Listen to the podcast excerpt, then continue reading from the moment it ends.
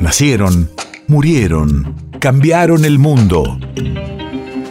En Nacional Doc, siempre es hoy. Siempre es hoy. 9 de mayo 2012. Hace 10 años, el Senado sanciona la ley 26.742 de muerte digna.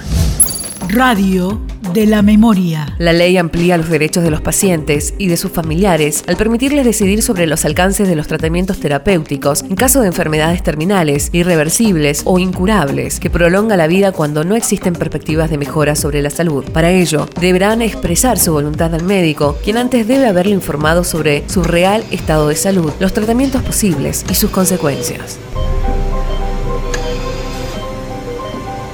¿Podemos votar? Resultan 54 votos afirmativos, unanimidad.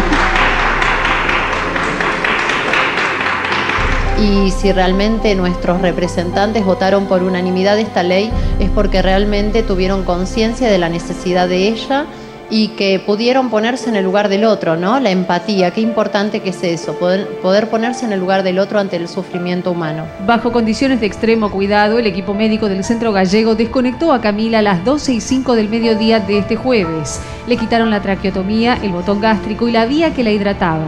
Su mamá, Selva Hebrón, reclamaba que la dejaran ir desde agosto del año pasado porque la nena vivía desde su nacimiento en estado vegetativo ella toma conciencia de que es un estado irreversible, es decir, de que nunca Camila iba a poder eh, vivir entre nosotros, digamos, iba a poder incorporarse a... Y yo creo que ese es el, un poco el momento en que Selva cambia interiormente y empieza el proceso de aceptar que tiene que dejar este, ir a su hija, ¿no es cierto? Como ella lo expresa, el acto de amor o el acto mayor de una madre, aceptar este, que en una situación así no debía seguir con un asedio tecnológico del cuerpo de la niña. ¿no? País de efemérides.